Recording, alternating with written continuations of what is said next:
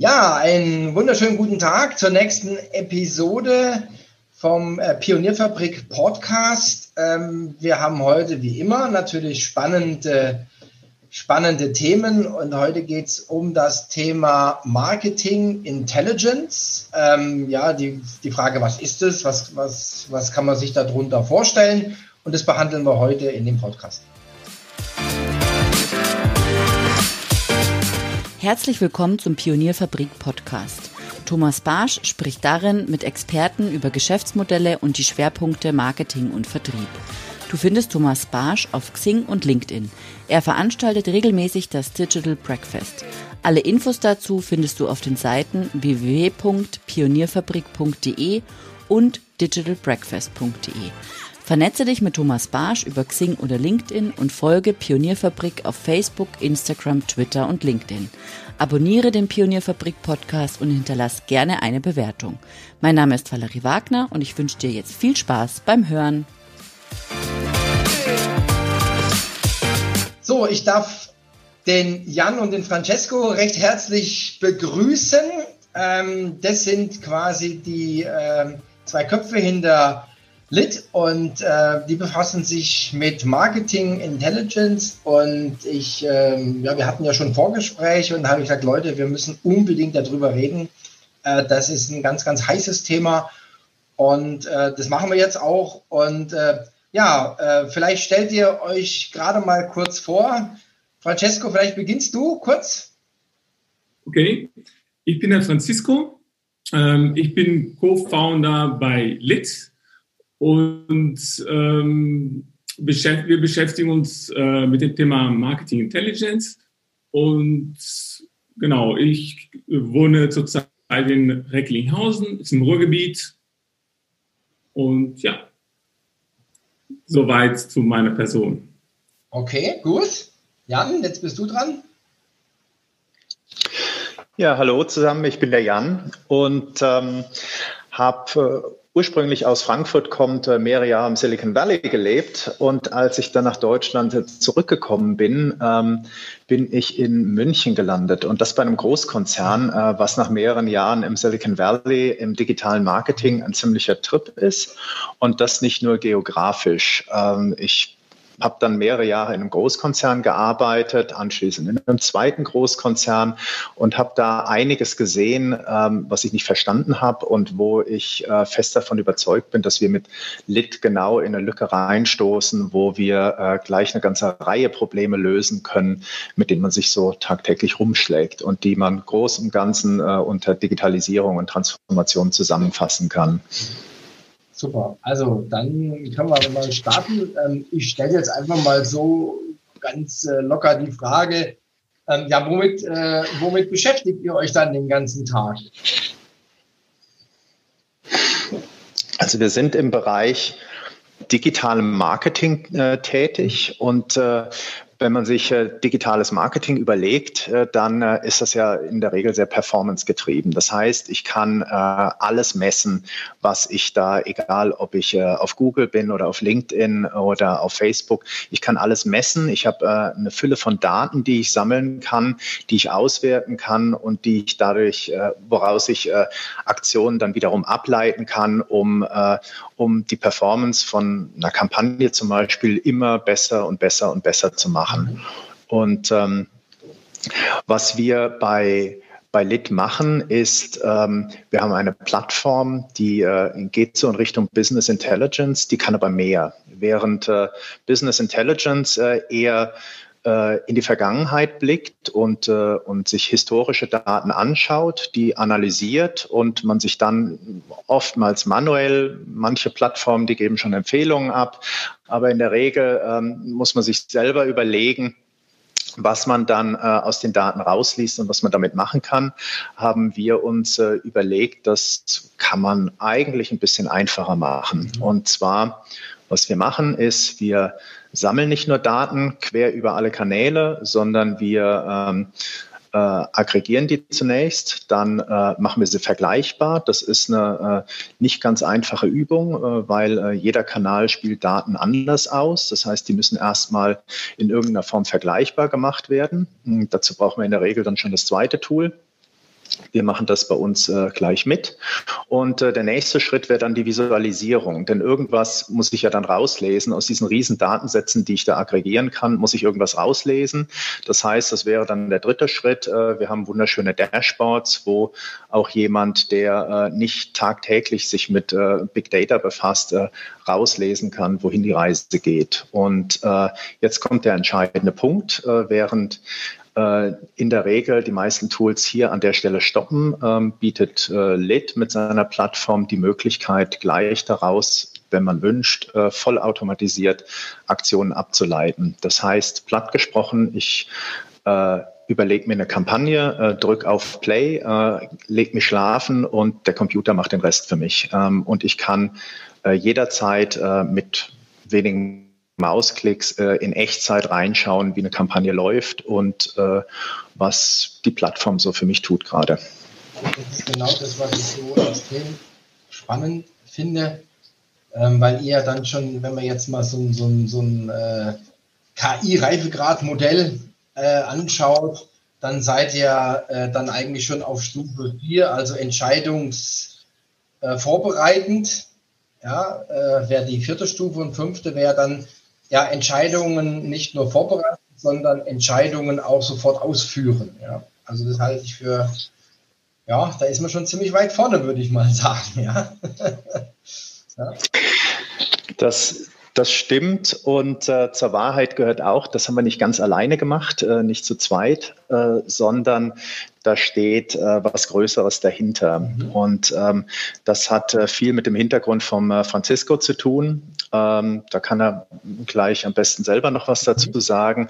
Wir, wir greifen auf ein Netzwerk zurück, ähm, was äh, unter der Mutterfirma Rignet aufgehängt ist. Die ist äh, börsennotiert in den USA und darunter hängt die Firma Intelli und die hat eine, eine Plattform entwickelt, die nennen sie Live. Die kommt eigentlich aus einer ganz anderen Richtung. Ähm, die ist eher für die, für die Industrie gedacht, ähm, die damit äh, Prozesseffizienz messen. Das heißt, äh, da gibt es einen Petrobras, den großen italienischen, äh, äh brasilianischen äh, Ölförderer, der damit seine, seine äh, Ölfördermengen kontrolliert. Mhm. Dann gibt's äh, eine Firma Walmart, äh, die damit ihre Lagerhaltung optimiert. Und äh, letzten Endes, wenn man sich das dahinterstehende Prinzip überlegt, äh, reden wir aber immer vom Gleichen, egal ob es ums Ölfördern, um äh, Lagerhaltung oder eben um, äh, um digitale Kampagnen geht. Ich habe ein, ein, mehrere Prozesse, äh, mehrere Schritte, die ich hintereinander schalte und denen weise ich KPIs zu. Und diese KPIs, die kann ich alle messen.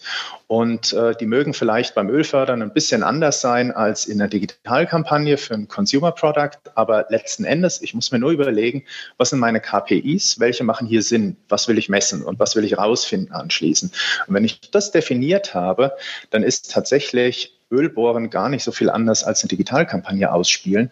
Und deswegen konnten wir die, die Plattform, die die eigentlich für eine ganz andere Anwendung entwickelt hatten, die konnten wir nehmen sozusagen als Rohbau. Nur, dass wir eben statt einem Fabrikgebäude bauen wir halt ein schickes Loft raus. Und äh, der Grundstock, die, die Basis sozusagen, die ist aber die gleiche. Ja, ähm, genau. Gleiche Technologie-Stack, ne? Genau. Ja, okay. Ja, und ja, ähm, um ein bisschen nochmal zum Hintergrund, äh, auf den Hintergrund einzugehen. Äh, ich habe ja 2012 bin ich nach Brasilien gegangen, um für Sosomatic Labs äh, das Programmatic Business aufzubauen. Äh, das haben wir in São Paulo gemacht, äh, als das Thema Retargeting und Programmatic Advertising recht stark ähm, aktuell war. Und ähm, uns sind einige Probleme im Thema Datenmanagement, Datenintegration aufgefallen, weil sehr oft wir mit unterschiedlichen Daten unterschiedliche Ansichten gekämpft haben. Weil der Kunde sich Analytics angeschaut oder in der eigenen Infrastruktur die Erkenntnisse hatte, haben wir gesehen, dass die Supplier, also wir selbst, damals für Semantic und andere Supplier wie Google und andere DSPs wie Rubicon oder sonstige, äh, andere Daten gesehen haben. Und das hat dazu geführt, dass äh, sowohl bei den Agenturen als auch den Kunden und Suppliern äh, sehr viel Zeit für mit Daten, ja, mit BI-Arbeit im Prinzip verbracht wurde. und nicht mit äh, Kampagnenmanagement und kreative Kreativität für Kampagnenerstellung.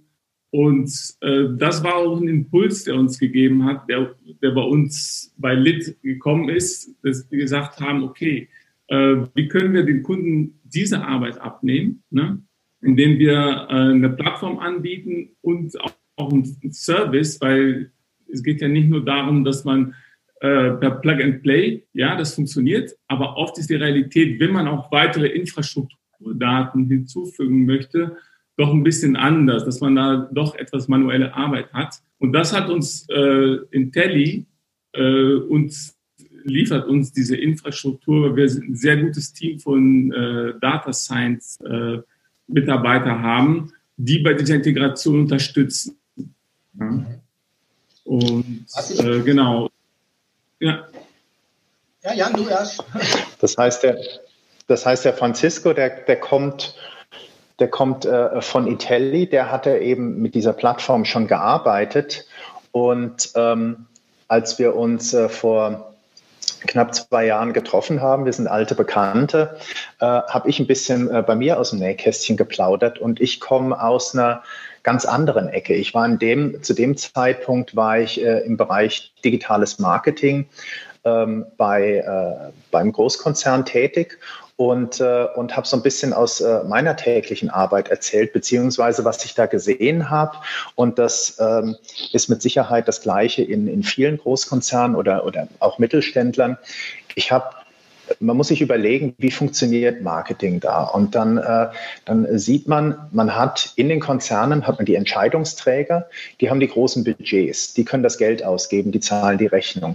Die sind aber in der Regel nicht äh, ganz in der Tiefe bei den technischen Details drin. Das heißt, die haben zwar so ein Verständnis von einer Facebook-Kampagne, in der Regel können sie die aber nicht selber steuern, weil sie dafür nicht tief genug drin sind. Sie sind eher äh, Projektmanager, die eben delegieren. Und das, diese Delegation, die findet in der Regel zu einer Agentur statt. Das heißt, ich, äh, ich äh, buche mir eine Performance-Agentur und einen Performance-Manager, der in einer Agentur sitzt, den beauftrage ich mit einer Kampagne. Und äh, die wird dann erstellt, die wird ausgespielt und je nachdem, wie viel Budget im Spiel ist und was vereinbart ist, wird da äh, regelmäßig reingeschaut, in der Regel manuell. Da ziehe ich mir dann, wenn ich von Facebook rede, meine äh, Daten aus dem Ad Manager. Wenn ich von Google rede, dann äh, kommt es ganz woanders her. Und wenn ich von ähm, Webseiten rede, dann habe ich im Zweifelsfall Adobe Analytics im Spiel. Und äh, da schaut der Performance Manager rein in der Agentur, fährt die Daten dann mit diversen Tools, die er zur Verfügung hat, zusammen, macht mir einen Report und schickt den dann mir als Kunden. Das Ganze dauert einiges an Zeit. Es frisst äh, einiges an Kappa, sowohl als auf Agenturseite als auch äh, dann bei mir als Kunden in dem Fall, der das Ganze wieder steuern muss, anfordern muss, sich erklären lassen muss. Und, äh, und vor dem Hintergrund habe ich äh, den Francisco getroffen. Wir haben uns ein bisschen ausgetauscht und wir sind irgendwann drauf gekommen, wie cool wäre das eigentlich, wenn wir eine Plattform zur Verfügung stellen könnte, die äh, Inhalte über die Performance einer Kampagne visuell so gut aufbereitet, dass sich jeder sofort kapiert, dass ich nicht unbedingt einen Big Data Scientist äh, und Performance Manager äh, brauche, um zu verstehen, was da gerade passiert. Und wenn das Ganze dann auch noch, weil wir von IntelliLive reden, wenn das Ganze dann noch auf Echtzeitdaten basiert, dann könnte ich ja dem Kunden ein Dashboard zur Verfügung stellen. Da klickt er drauf und dann kriegt er sekundengenau äh, einen Graphen ausgespielt oder mehrere, je nachdem, äh, was für KPIs ich äh, sehen möchte, kriege ich sekundengenau die Performance meiner Kampagne ausgespielt. Die wiederum kann ich dann ausleiten, vollautomatisiert in eine schöne Tabelle oder in eine schöne PowerPoint-Folie und kann sie direkt Minuten später meinem Chef zeigen, ohne dass ich erst äh, die Agentur briefen muss, die einen Report zusammenstellen muss, mehrere Tage äh, vergehen und äh, mehrere ähm, Tage oder zumindest Stunden bei der Agentur an, an Kapazität und ich auflaufen. Ich denke auch, dass äh, dadurch, dass wir die Zeit in Echtzeit äh, zur Verfügung stellen können, das stellt auch gleichzeitig die Grundlage für die weitere Automation. Und äh, das ist ein ganz wichtiger Punkt, weil so herkömmliche BI-Tools, die äh, beziehen sich in der Regel auf historische Daten. Mhm. Und die Plattform Intelli, Intelli Live, die äh, ist spezialisiert auf Real-Time-Data. Und äh, wir, ist, wir haben eine Kapazität, eine sehr große Anzahl von Events in Echtzeit zu verarbeiten. Das ist ein großer Unterschied.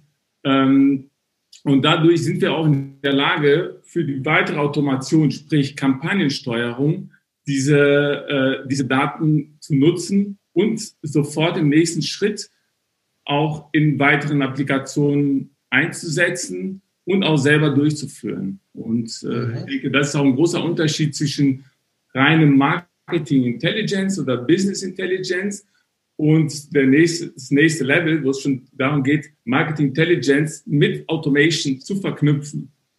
Und genau da würde ich sagen, befindet sich Lit.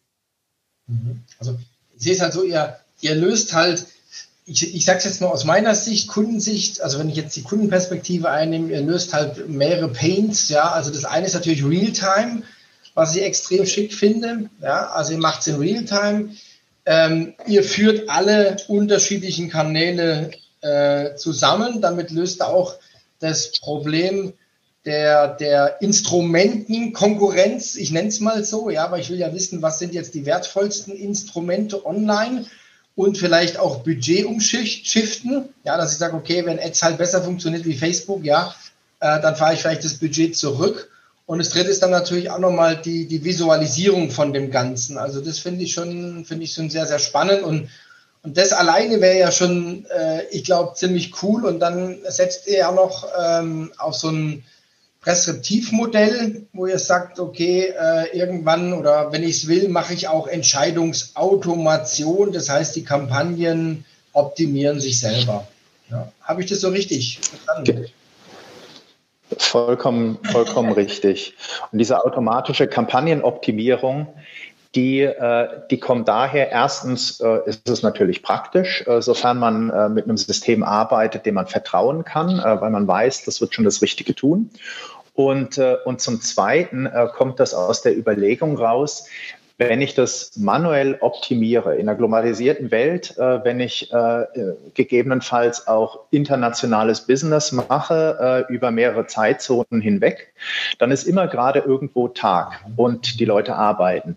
Ich sitze aber im Zweifelsfall in München, Berlin oder, äh, oder Paris und äh, arbeite vielleicht zwar nicht von neun bis um fünf, aber äh, so in etwa. Ich arbeite tagsüber, Montag bis Freitag und der Performance Manager, der macht das eben auch auch. Das heißt, wenn, äh, wenn ich auf, weshalb auch immer, auf, äh, auf Facebook am Samstagmorgen ein, ein Ereignis habe, was äh, dazu führen müsste, dass ich die Kampagne stoppe oder, oder Budget umschichte auf eine andere Kampagne, dann finde ich, oder beziehungsweise mein, mein Performance Manager findet das erst am Montag früh raus. In, in den anderthalb Tagen oder zwei Tagen kann es aber schon sein, dass ich einiges an Budget versenkt habe, je nachdem, wie groß die Kampagne ist. Und vor dem Hintergrund wäre es wahnsinnig praktisch, wenn man mit Echtzeitdaten äh, arbeiten könnte, was wir eben tun, und wo die Plattform sofort rausfindet, wenn gerade irgendwas schief läuft und sofort gegengesteuert werden kann. Das passiert nämlich dann Samstag früh zum Frühstück und nicht erst Montag nach dem Kaffee. Genau. Das ist,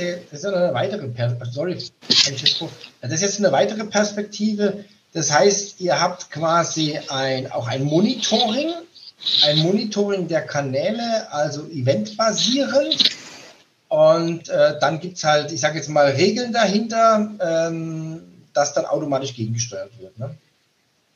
Absolut.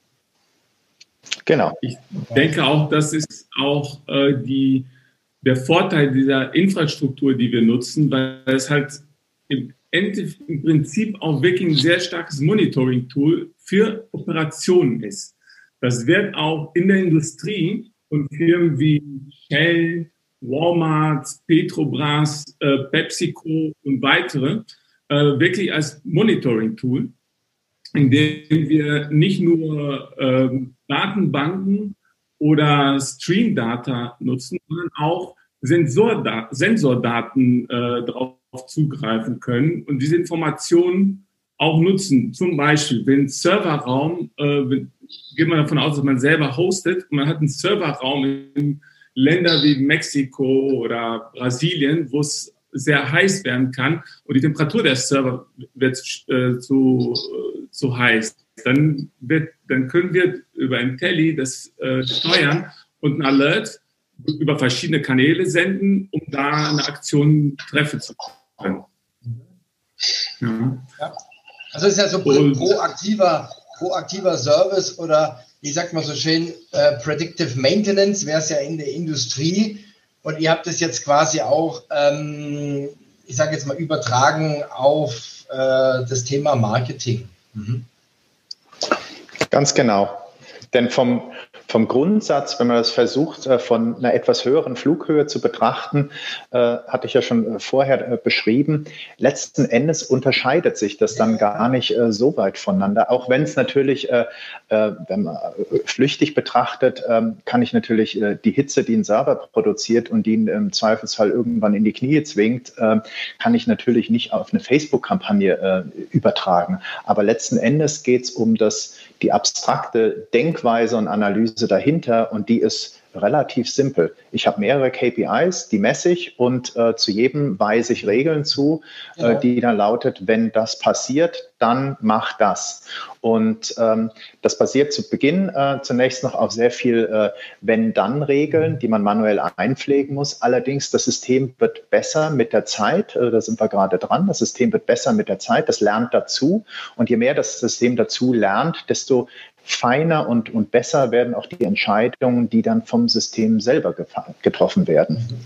Und der Vorteil ist ja dann dadurch, dass ihr immer mehr Daten habt und auch immer mehr Kunden, könnt ihr ja die, die äh, Regeln und die Algorithmen immer besser, also weil sie mehr Daten haben zum Lernen, werden sie immer besser, immer genauer. Und es wird eigentlich, also eigentlich, sondern es wird theoretisch immer, immer, immer besser, bis es quasi dann irgendwann höchsten Grad erreicht hat. Ja. Absolut. Da ist es äh, an der Stelle ist es wichtig zu sagen, dass wir natürlich äh, äh, immer das Thema dann Datenschutz auch äh, direkt streifen. Das äh, heißt, äh, Kunde B sieht natürlich nicht die Daten von Kunden A. Ähm, was das System allerdings ähm, versteht, ist, dass Kunde A eine Facebook-Kampagne hat und das System für die Analyse nicht äh, den Namen vom Kunden. Es weiß aber in etwa, was da passieren soll. Und das wird natürlich analysiert. Und das kann man ja dann wiederum auch auf andere übertragen. Genau. Wie gesagt, völlig anonymisiert. Da wird, äh, braucht keiner Bedenken haben, dass da irgendwelche Sachen, die äh, dann äh, auf den Namen des Kunden zurückzuführen wären, hin und her geschoben werden. Ja, absolut. Das Thema Datenschutz wird ganz groß geschrieben. Äh, die Kunden, unsere Kunden ownen auch ihre Daten selbst. Ja, das heißt, die Daten sind auch physisch entweder auf deren eigenen Server oder wir stellen eine Cloud-Instanz, die auch äh, dem Kunden gehört und auch in keinster Weise mit Daten anderer Kunden in Verbindung äh, wird. Also das ist, äh, das ist der Vorteil. Wir haben im Prinzip kein, äh, kein Ownership der Daten. Also der, der, die, die Daten liegen beim Kunden. Das ist sicherlich auch nochmal ein großer, ein großer Unterschied gegenüber den, ähm, den Googles dieser Welt. Ja, das finde ich ist äh, auch ein, also in meinen Augen sehr, sehr großes Argument, ja, ähm, dass die Daten dann halt dem, dem dem Kunde gehören und er damit arbeiten kann und damit auch sichergestellt ist, dass nur er diese Insights bekommt. Ja? Also das sind ja dann exklusive Insights, die im Grunde genommen produziert werden. Ja? Okay. Völlig korrekt. ja, ich, ähm, ich habe noch, ich habe, ich bin ja immer so ein bisschen, äh, ich bohre ja immer ein bisschen nach, ja. Gerne. Was, was mich noch interessiert, äh, wie zapft ihr denn jetzt zum Beispiel Facebook und LinkedIn an? Äh, das äh, läuft per APIs. Ja. ja.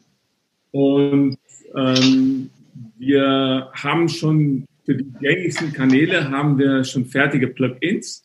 Mhm. Und äh, ja, da brauchen wir die Zugangsdaten, die, die richten wir für den Kunden dann ein und dann wird das äh, automatisch an, an das System übertragen.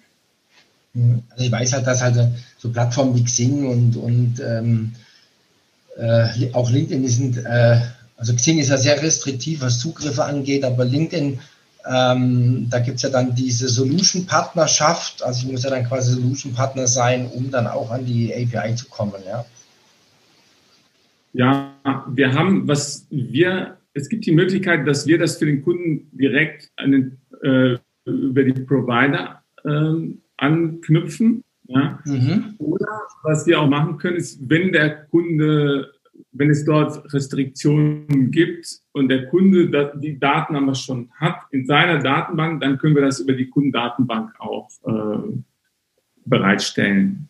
Mhm. Okay. Das würde auch. Mhm. Okay, also wir haben, das ist ja auch so ein Thema, wo wir uns mit beschäftigen. Wir haben ja jetzt äh, so einen so so ein Vierklang, äh, der heißt Data, ähm, Insights, Action, Results. Also diese vier Stufen sehen wir immer, ja, und äh, die erste Stufe ist immer Data und ähm, da reden wir ja nicht, nicht von Big Data, sondern wir reden von Right Data. Ja. Und äh, da habe ich auch wieder eine Parallelität festgestellt. Also ich glaube, ihr macht ja das Gleiche. Ja. Also was sind die richtigen Daten? Und die richtigen Daten kriegt er, wenn die abgeleitet von den entsprechenden äh, KPIs. Ja. ja genau. beginnt auch immer, wenn wir eine Partnerschaft anfangen, da geht es äh, wirklich darum, äh, die, die Daten festzulegen, welche sind relevant, die KPIs äh, relevant, was möchte da, was muss, was möchte der Kunde gerne an Output haben. Oft mhm. ist es so, dass wir schon für Kunden, ähm, dass die sagen, okay, wir haben Reporting-Tools, die funktionieren wunderbar, aber es ist immer eine Arbeit, das Ganze im Nachhinein äh, die Daten für diese Reporting-Tools äh, zur Verfügung zu stellen, weil das muss ans BI. Das BI hat andere, oft läuft das auch über die, über die IT. Das heißt, äh, ich komme in eine Warteschleife und bis die da Daten dann beim Marketing landen, damit sie Reporting-Tool füttern können, dann sind, äh, ja, sind sie vielleicht schon alt oder es ist einfach zu viel Zeit vergangen. Und das machen wir oft auch mit den Kunden Hand in Hand. Also es gibt erst eine Beratung, ähm, sehr oft über mehrere Stufen, wo wir einfach schauen, wie kommen wir an den Daten dran und wir, was für ein System äh, soll das am Ende visualisiert werden und wir dann im Prinzip das Tool nachbauen mit Echtzeitdaten. Mhm. Um es ganz einfach zu erklären. Das ist auch kein Rocket Science. Also es geht ja darum, dass der Kunde in der, in den täglichen, in der täglichen Operation das nutzen kann. Und da sind wir, da sind wir so Helfer, dass wir sagen, okay, wir helfen, das Ganze in die Operation umzusetzen für das tägliche Nutzen. Gut. Jetzt habe ich, wir haben ja schon eine Weile gesprochen, jetzt habe ich noch eine fast abschließende Frage, ähm, was, was mich jetzt auch noch interessiert und die Hörer bestimmt auch. Was ist jetzt euer idealer Kunde? der ideale Kunde, der äh, macht uns insofern das Leben oder den, den Einstieg etwas leichter, indem er schon ein, ein digitales Marketing hat, entweder bei der Agentur oder äh, er macht selber hätte den Vorteil, dass man bei dem beim Datensammeln nicht bei Null anfangen muss. Das geht in Richtung, äh, was du, äh, Thomas, vorher gefragt hast, mit äh, wie dockt ihr an äh, über API, seid ihr Solution Partner. Das heißt, es gibt schon mal äh, gewisse Zugänge, auf denen man einfach aufsetzen kann. Das ist, das ist top.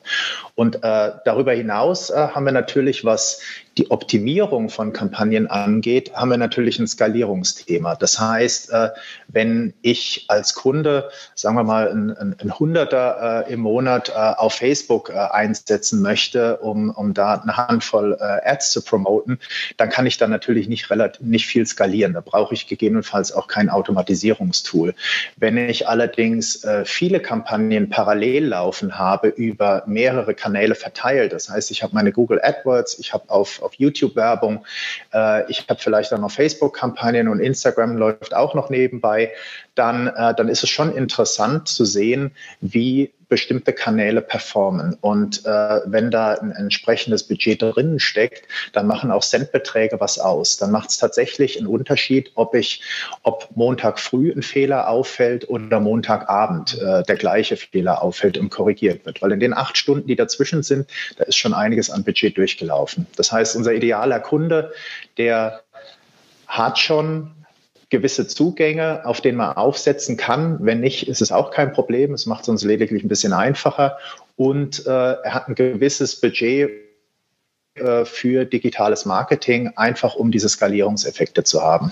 Also jetzt, ich, ich hau jetzt einfach mal einen raus, so vom Gefühl her äh, gehe ich davon aus, dass dann halt das, das Ads-Budget auf jeden Fall fünfständig ist, oder? Da gibt es verschiedene äh, Modelle von bis. Äh, die einen haben ein, ein, bisschen mehr Support, die anderen ein bisschen weniger. Ähm, und, äh, aber da, da kann der Francisco vielleicht ein bisschen mehr zu sagen. Grundsätzlich braucht man nicht unbedingt ein fünfstelliges Budget. Grundsätzlich nicht. Äh, für den Fall, dass wir, äh, wenn einer möchte gerne sein Marketing auslagern und äh, möchte gerne das Thema Datenintegration Integration oder Reporting selbst in die Hand nehmen, da können wir auch schon helfen ähm, bei kleineren Budgets. Ja, aber im Prinzip würde ich schon sagen, dass es ab einem fünfstelligen Budget sich auch lohnt, so ein Tool einzusetzen, weil wir einfach mehr helfen können. Ja, ja vor Dingen, vor allen Dingen du hast, was, du, ja, was, was ich auch gesagt habe, wegen Skalierung. Ja, wenn ich jetzt ja, mit, mit, mit 100 Euro oder so, das ist eigentlich Quatsch. Ja, da ist die Betreuungszeit äh, ist ja höher wie das eigentliche Budget. Ähm, deswegen habe ich auch jetzt einfach mal so, so, so, eine Hausnummer genannt, weil ich glaube, dass dann ähm, natürlich dann auch die Effekte eintreten. Ja, wenn du da halt dann, ich sage jetzt mal 20 Prozent optimierst, ja, dann, dann ist da Musik drin. genau, also, genau. Wenn du 100.000 100 Euro im Monat raushaust an Ads, ja, äh, und da sind wir sechsstellig, aber äh, egal, wenn du, wenn du 100.000 raushaust und du kannst dann äh, 22 Prozent optimieren, ja, dann ist das schon eine Hausnummer und dann, dann ist aber der, dann ist auch wirklich der Effekt da, äh, vor allen Dingen nachhaltig und wenn man jetzt noch weitergeht und sagt, okay, das war jetzt nur Deutschland, ich habe aber noch äh, 30 äh, Auslandstöchter, wo wir das auch machen und dann, dann wird es natürlich super interessant, ja. Genau. Und was man auch nicht vergessen darf, ist, äh, wenn da eine Agentur dazwischen geschaltet ist, wir, wir gehen davon aus, dass wir äh, keine Agentur arbeitslos machen, weil letzten Endes braucht es ja immer noch jemanden, der dann Kampagnen ausspielt, erst zumindest dann, wenn sie ein bisschen komplexer sind. Was wir allerdings machen, ist, wir sparen dem Performance äh, Manager äh, wahnsinnig viel Zeit, die er andernfalls aufwenden würde, um irgendwelche Daten zusammenzufahren in Report in Kundenreportings zu packen.